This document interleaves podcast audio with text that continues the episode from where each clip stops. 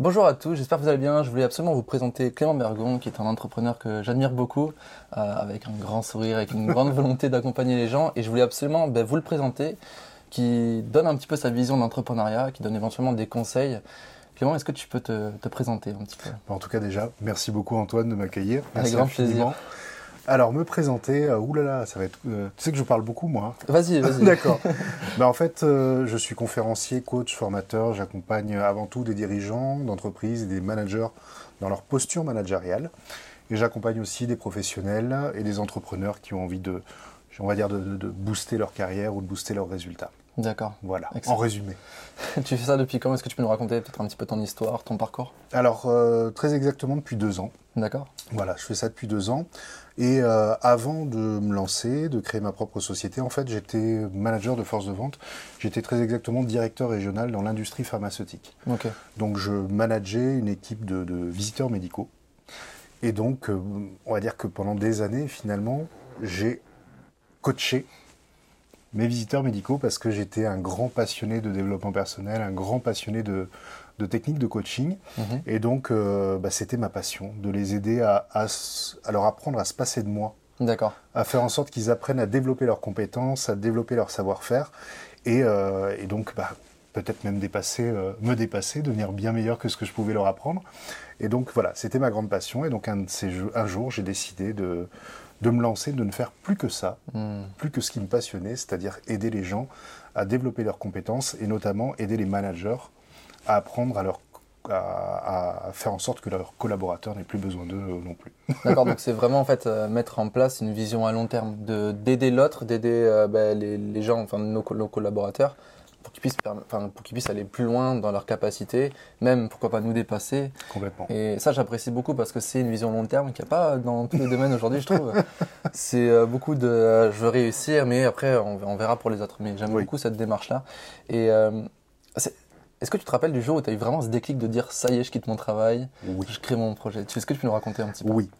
En fait, déjà, on va dire que ça faisait un petit moment que l'idée me trottait dans la tête de, créer ma propre société. Vraiment, c'est voilà, j'avais une, envie véritablement de voilà de passer à autre chose parce que j'avais un peu la sensation d'avoir fait le tour. Mhm. Euh, et après, il y avait aussi des raisons personnelles puisque je vivais malheureusement à distance de mon fils. Même si sur la fin, j'avais pu me rapprocher puisque j'avais pris un, poste de direction euh, juste à côté. Donc finalement, ce côté-là était réglé, mais j'ai été surpris que même une fois à côté de mon fils, ben, cette idée de, prendre mon indépendance euh, continuait à trotter. Donc c'est, euh, disons que ça mûrissait de plus en plus, de plus en plus. Et un jour, en fait, il y a une restructuration qui a été annoncée dans le laboratoire où je travaillais. Et étonnamment, je n'ai pas mal vécu cette annonce de restructuration. Alors, j'étais pas forcément dans l'obligation de partir. Il y avait peut-être la possibilité de reprendre un poste en interne euh, ou des choses comme ça. Et j'avais même, alors c'est ça qui est assez amusant, j'avais beaucoup de propositions à ce moment-là de la concurrence. Mm-hmm pour euh, aller travailler bah, pour un laboratoire concurrent. Et tout d'un coup, en fait, je, n'avais pas envie de dire oui. C'est-à-dire que malgré les belles propositions qu'on pouvait me faire, ben, je me retrouvais très serein à leur dire ben, c'est gentil, je vous remercie, mais non. D'accord. Je sentais au fond qu'il fallait que je passe à autre chose. D'accord. Et ça, ça a été vraiment le moment où ça a été le déclic, c'est-à-dire que quand ils ont annoncé que voilà, ça allait être structuré, je me suis dit ben, c'est le moment ou jamais. D'accord. Voilà. Et, pour toi, parce que j'imagine que tu avais quand même un, bon confort financier, enfin, oui. tu étais dans un, dans un milieu confortable. C'était quoi le, le, plus dur justement pour toi de dire ça y est, je, je, je brûle les navires et je, me lance dans l'aventure de l'entrepreneuriat? C'était quoi voilà, la, chose qui t'a fait peut-être douter, qui t'a fait hésiter? Enfin, Est-ce que tu peux. Alors, ce qui m'a fait douter, hésiter, euh, ça a été le fait de, de devoir réapprendre un métier. D'accord. C'est-à-dire que savoir euh, voilà, former des équipes de vente, savoir euh, coacher, tout ça, je savais faire. Par contre, il y avait toute une partie du métier que je ne connaissais pas, qui était le fait de devoir apprendre non plus à vendre, mais à me vendre. Hmm, d'accord. Le fait de devoir apprendre des, stratégies, notamment sur le web, pour pouvoir développer ma visibilité, pour pouvoir bah, attirer des clients vers mes, euh, vers mes services. Euh, alors que jusqu'à présent, on va dire que les clients, j'avais mon portefeuille client, ça tournait, il n'y avait pas de. Mmh. Voilà. Donc, et là, il fallait apprendre des toutes nouvelles techniques de prospection, des toutes nouvelles techniques de, de, mise en avant, on va dire, de ce que je faisais. D'accord. Et donc ça a été plus ça, on va dire, la première, euh, le premier doute.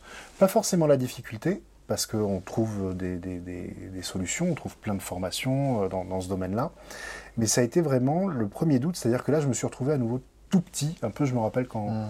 quand dans mes débuts euh, en tant que manager, bah, il faut apprendre. Euh, on prend une nouvelle posture, on est obligé de faire de nouveaux apprentissages. Mais là, à nouveau, je me suis ressenti tout petit face à des entrepreneurs qui marchaient euh, super bien pour pouvoir bah, réapprendre un nouveau métier. Excellent. Ça fait penser à quelque chose que Anthony Robbins dit. La réussite, c'est 80% de mindset, donc d'état d'esprit, et 20% de stratégie. Donc là, tu vois, tu m'as dit, euh, voilà, la stratégie, c'était difficile, mais c'était plus la volonté de réapprendre, de me sentir petit. Est-ce que du coup, tu es d'accord avec cette, euh, cette phrase-là Qu'est-ce que ça te... Ah, mais complètement. De toute façon, l'essentiel des réussites sont euh, liés à une belle persévérance mm-hmm. dans l'effort. Euh, j'ai eu la chance de faire du sport un peu à haut niveau, et donc c'est vrai que c'était, c'est une culture que j'ai pu apprendre très jeune de l'importance finalement de, faire toujours le pas de plus, hmm. de faire toujours l'effort supplémentaire euh, jusqu'à atteindre vraiment nos limites. Et même quand on atteint nos limites, bah, continuer quand même. Est-ce que je peux encore faire peut-être un pas de plus encore Exactement. vraiment, J'aime beaucoup cette notion de un pas, un pas de, plus parce que c'est pas quelque chose qui fait peur, ce n'est qu'un petit pas de plus. Oui. Alors qu'on a tous tendance à vouloir faire des bonds de géants de temps en temps, tout le temps. ok, j'atteins ça, maintenant il faut que je fasse ça. Et, ça nous fait peur, ça nous bloque, ça nous fait procrastiner, etc. Et j'aime beaucoup ce que tu abordes, enfin, vraiment le fait que je fais un pas à la fois, toujours un petit peu plus et vraiment l'assimiler comme au sport ou au jeu. De, ça ne fait pas peur d'avancer dans un sport, de prendre des risques, de tomber, de se relever, etc. Dans l'entrepreneuriat ou dans notre vie personnelle, bah, c'est toujours beaucoup plus difficile. et donc je, je, trouve que c'est excellent de se dire, ok, je fais un pas à la fois. Je fais une petite chose aujourd'hui pour me sentir fier de moi ce soir. Et le lendemain, je refais pareil. Et puis au bout d'un an, on fait des choses extraordinaires. Complètement. Mm. Bah, de toute façon, le, le, je dirais que quand on se lance dans n'importe quel projet, si on veut construire une maison, il faut bien commencer par euh, déjà préparer peut-être le terrain, couler mm. les fondations, puis après on construit les murs. On n'a pas la maison qui se construit du jour au lendemain euh, dans un claquement de doigts. Et on a malheureusement souvent cette, euh, cette idée qu'il faut que ça aille vite. ça peut parfois aller vite, oui. oui. Mais c'est rare, c'est exceptionnel. En général, eh ben, on met en place un plan Déjà, on analyse le terrain, on mm. regarde, on fait des plans, et on construit brique après brique. C'est ça. Et c'est exactement la même chose dans l'entrepreneuriat, c'est-à-dire qu'au début, j'ai commencé, personne ne m'avait jamais vu, personne ne me connaissait. Eh bien, je suis allé rencontrer les gens, j'ai développé euh, différents outils, j'ai fait des vidéos, j'ai fait plein de choses, mm. euh, petit, pour croître petit à petit en termes de visibilité et, en termes de chiffre d'affaires aussi. Oui, bien sûr. Je ne sais pas ce que tu en penses, mais je pense qu'il vaut mieux avancer petit à petit. Oui. D'accord, une croissance une bonne croissance, mais petit à petit, plutôt que passer de, de zéro à énormément d'un coup. Enfin, je pense que émotionnellement, et puis pour ces projets, je pense que c'est mieux vraiment d'avoir cette ascension euh, régulière, mais, mais plus lente. Et, c'est vrai qu'aujourd'hui, les gens, ils veulent absolument aller vite. Euh, enfin, moi, j'aime bien dire, on est dans un monde d'Amazon. La moindre chose qu'on veut, on l'a, mais limite dans la journée ou le lendemain. Et c'est impressionnant. Et notre vie et un parcours entrepreneurial, ça prend toujours du temps. Et il faut que ça prenne du temps. Oui pour réfléchir, avoir des prises de recul, etc. Le temps, c'est le meilleur moyen d'apprendre. Ouais, c'est ça. Euh, en fait, si tout se passe vite, on n'a aucun moyen de réaliser pourquoi ça a marché. Mm. C'est-à-dire que si à un moment ça s'effondre, ben, comment on fait pour rebondir? Parce qu'on n'a pas su comment ça avait fonctionné. C'est vrai. Alors que si on fait des tests, on essaye quelque chose, on se rend compte que ça marche pas, par exemple, mm. on peut très bien réanalyser regarder sur quel et quel item ça a fonctionné, quel item ça n'a pas fonctionné, et se dire bah, tiens, bah, je vais corriger l'item qui n'a pas fonctionné, refaire des essais jusqu'au moment où, à un moment, paf, ça marche. Ça. Trouver le petit quelque chose qui fait que tout d'un coup ça marche. Mm. Et au moins, ça nous donne cette capacité de recul et d'analyse de la situation. Euh, imagine quelqu'un qui veut, un, entrepreneur, puisqu'on parle à, donc à, des entrepreneurs, le, qui veut euh, vendre un produit, il crée une page de vente sur Internet, il crée une publicité. Et tout d'un coup, il se dit, bah, oh il lance tout et ça marche pas. Il n'y a pas de vente. Ok. Bah, sur ta page de vente, quel est le taux de conversion? Sur ta publicité, quel est le, trafic? Et est-ce que finalement, derrière ta publicité, il y a beaucoup de gens qui vont sur ta page de vente? Je veux dire, la page de vente peut faire une conversion magnifique, sauf qu'il n'y a personne qui, en voyant la publicité, va sur la page de vente. Hmm. Donc, dans ce cas-là, bah, ah ok, il faut que je corrige ma pub parce que la page de vente convertit bien. Et c'est sur des petits détails finalement qu'on va euh, arriver à comprendre qu'est-ce qui fonctionne, qu'est-ce qui fonctionne pas.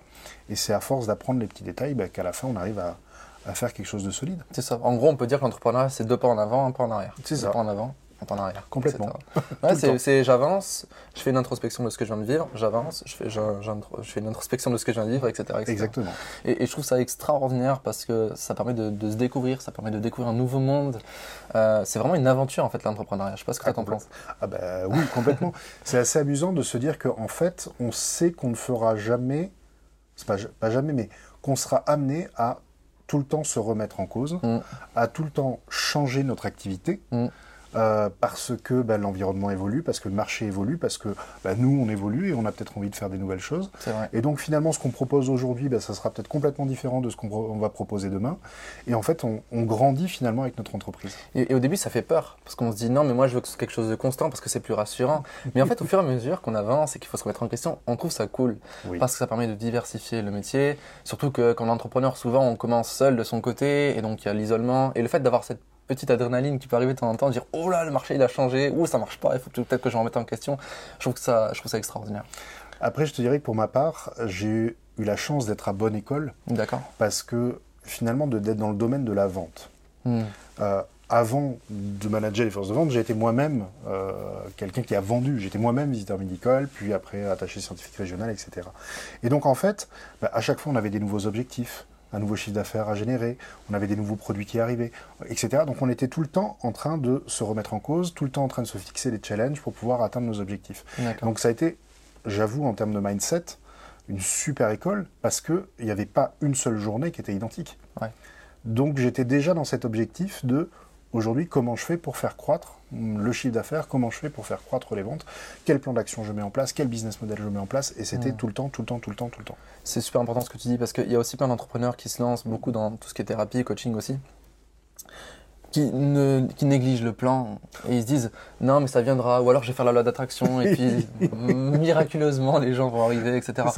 Euh, je suis tombé dans ce piège aussi un petit peu de me dire euh, non mais alors je vais mettre comme ça et puis je vais je vais demander à l'univers. Voilà envoyer les dollars. C'est ça.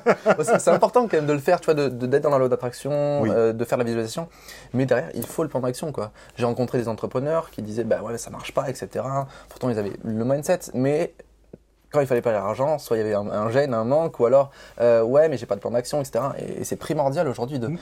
Ok, j'ai le droit d'être dans, dans l'univers, les énergies, etc. Mais on vit dans un monde matériel et il faut l'accepter, il faut rentrer là-dedans, il faut créer bah, des plans, des stratégies pour pouvoir évoluer. Est-ce que, est que tu m'autorises à faire un lien justement par rapport à la loi de l'attraction? Vas-y.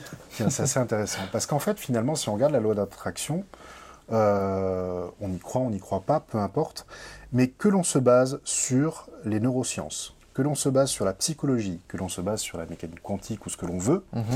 eh bien, toutes ces techniques, toutes ces sciences disent la même chose. C'est-à-dire que la première des choses, c'est qu'on obtient ce sur quoi on se focalise. Mhm. Pourquoi? Parce que euh, au niveau des neurosciences, on sait qu'à partir du moment où quelque chose devient important pour nous, ça passe la barrière du système réticulé activateur. Et donc, c'est notre inconscient qui va travailler pour obtenir cela.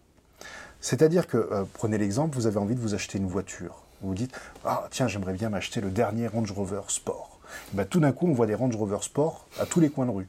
C'est ça. Pourquoi? Parce que c'est devenu une info importante pour nous d'un point de vue inconscient. Mm. Et finalement, la loi de l'attraction, ça fonctionne pareil. C'est-à-dire qu'à partir du moment où inconsciemment c'est devenu important pour nous, on devient des capteurs d'informations pour ceux que l'on veut euh, obtenir. C'est ça. Donc, J'aime beaucoup cette phrase de Louis Pasteur qui dit Le hasard ne favorise que les esprits préparés. Mm.